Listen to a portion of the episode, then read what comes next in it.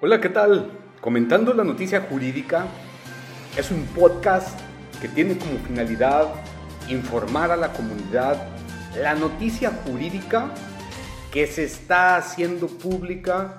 y desde luego crear una cultura de información legal desde una óptica que todo empresario ejecutivo pueda tener acceso de una manera confiable.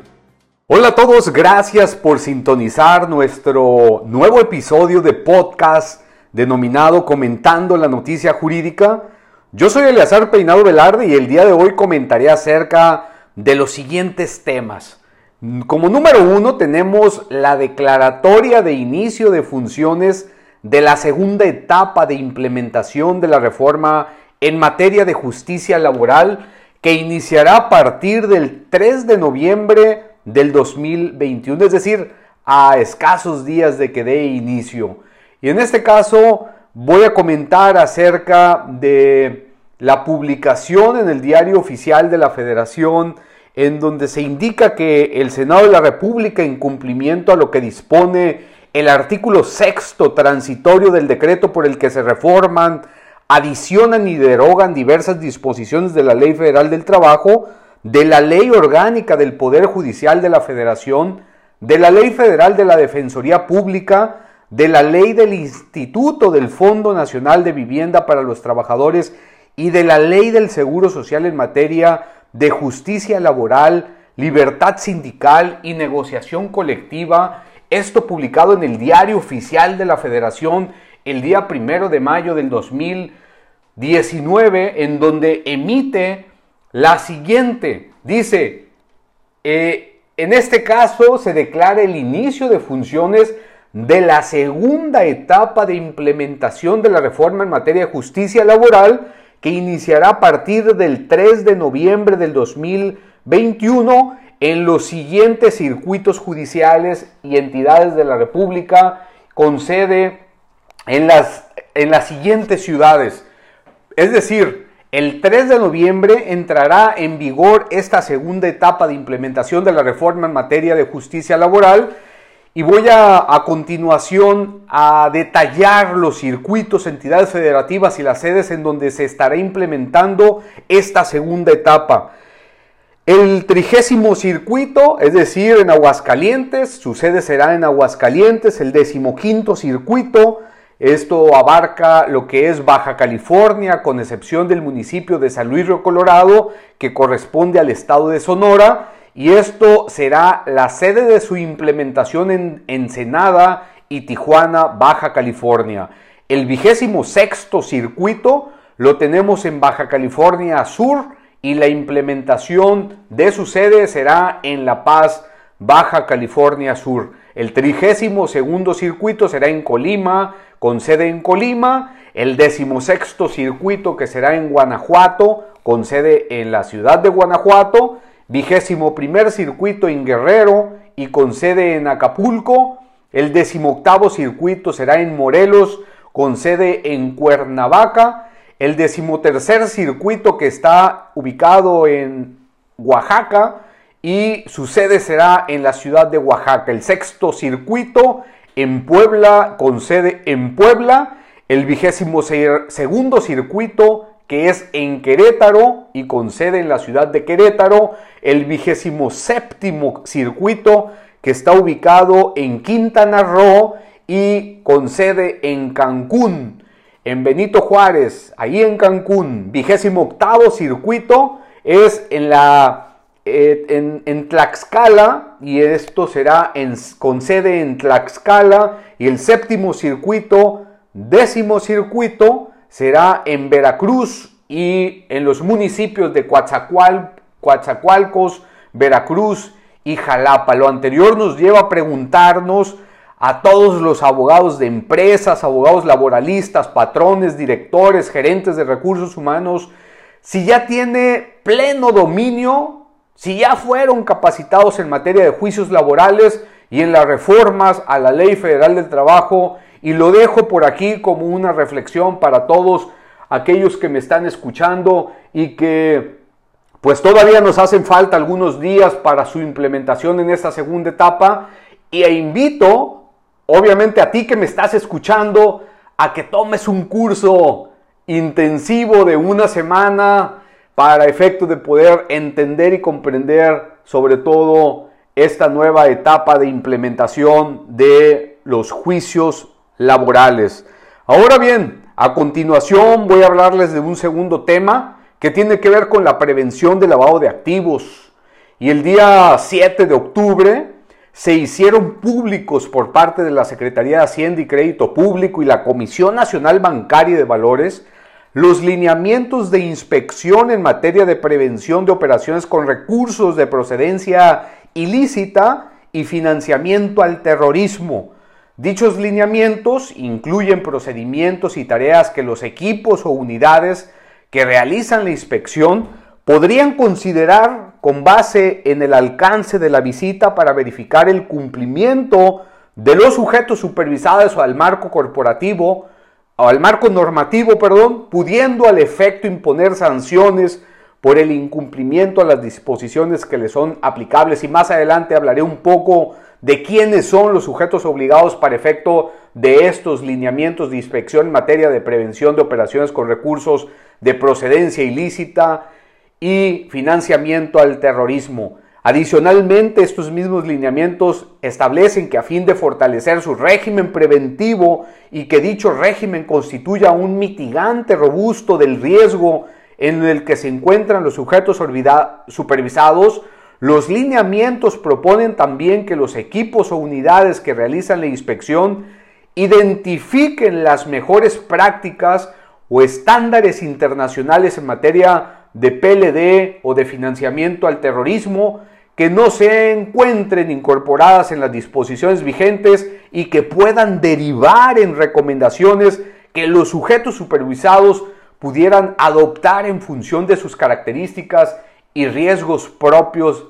Eh, en este caso, nos indica que la Comisión Nacional Bancaria de Valores tiene por objeto supervisar y regular en el ámbito de su competencia a las entidades integrantes del sistema financiero mexicano a fin de procurar su estabilidad y correcto funcionamiento, así como mantener y fomentar el sano y equilibrio eh, desarrollo de dicho sistema en su conjunto en protección desde luego de los intereses del público en general. Asimismo, supervisa y regula a las personas físicas y además a las personas morales cuando realicen actividades previstas en las leyes relativas al, citado sistema financiero, así como los actos realizados por los sujetos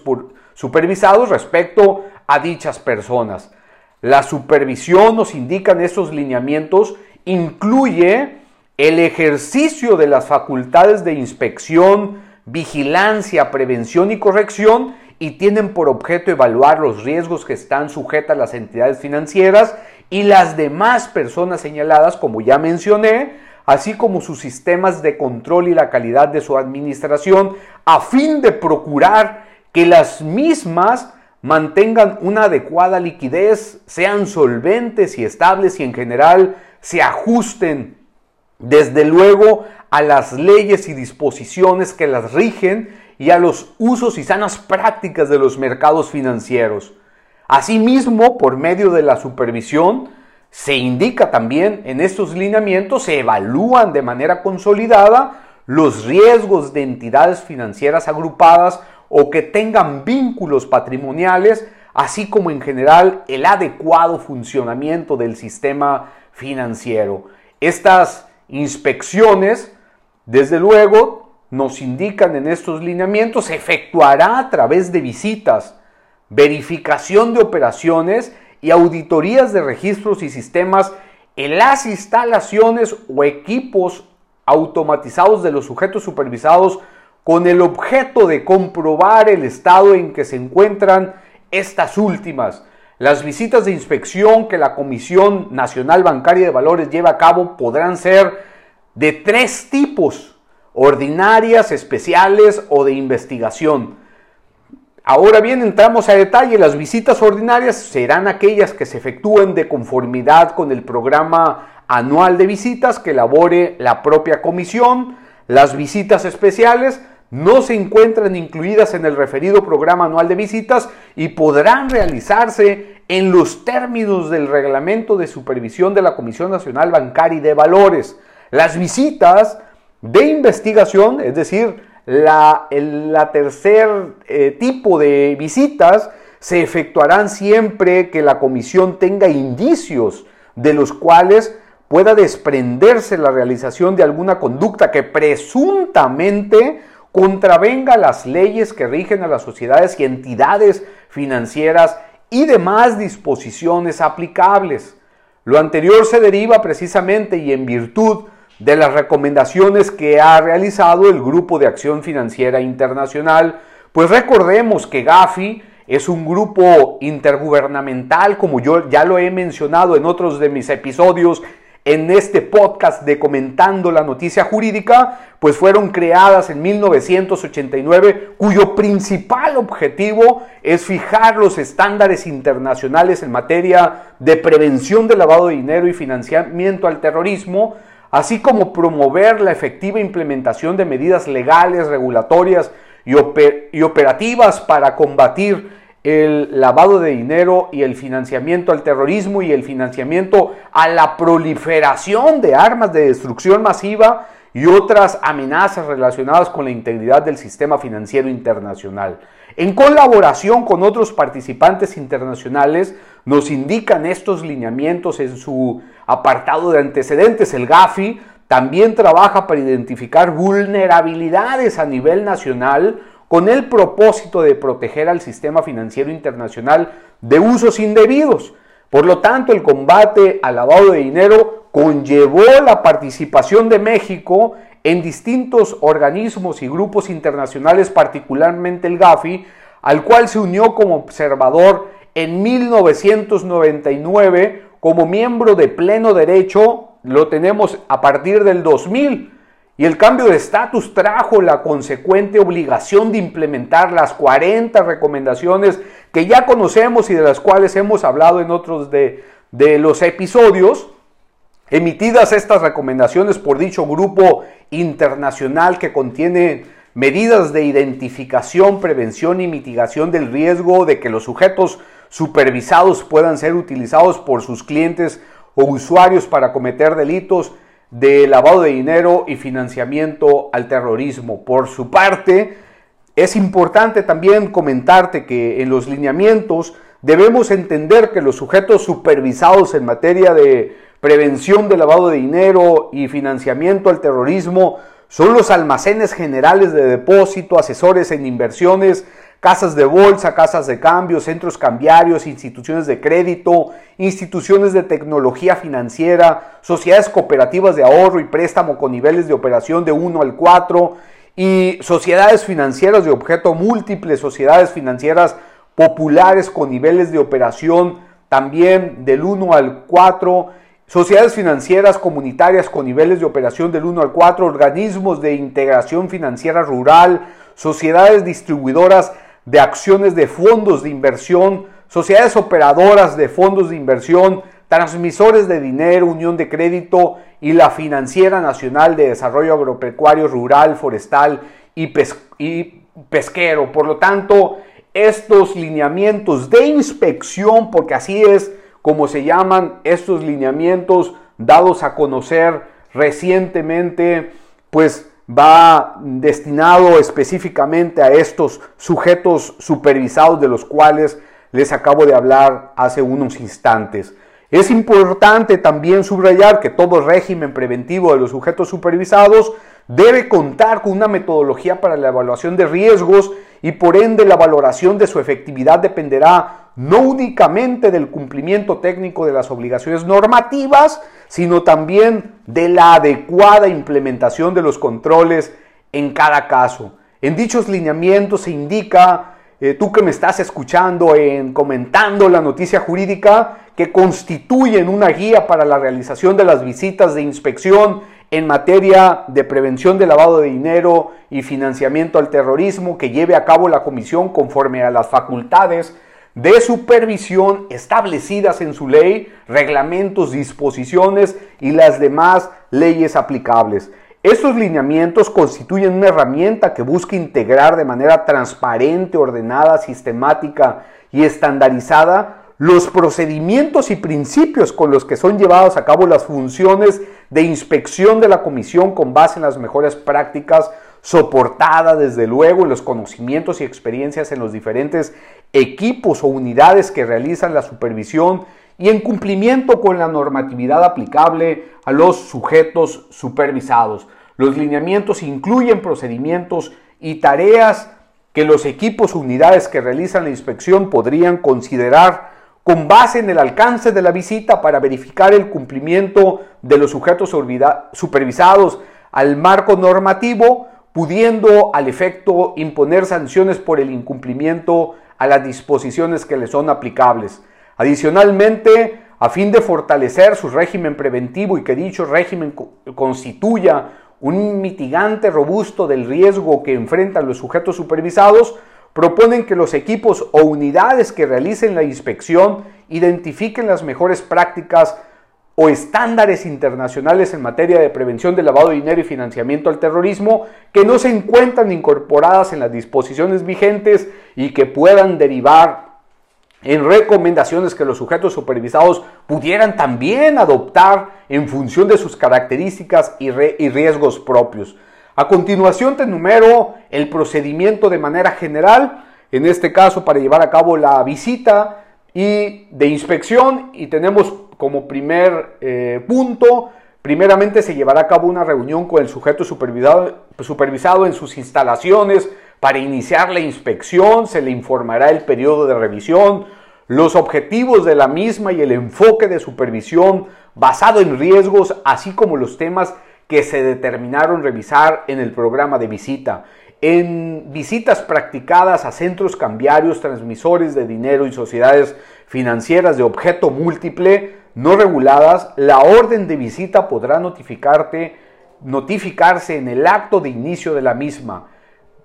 Punto número dos, entrega de información y documentación solicitada. En este caso, el sujeto supervisado entrega la información y documentación que le fue solicitada mediante requerimiento inicial contenido en el inicio de orden de visita y a continuación los inspectores de la comisión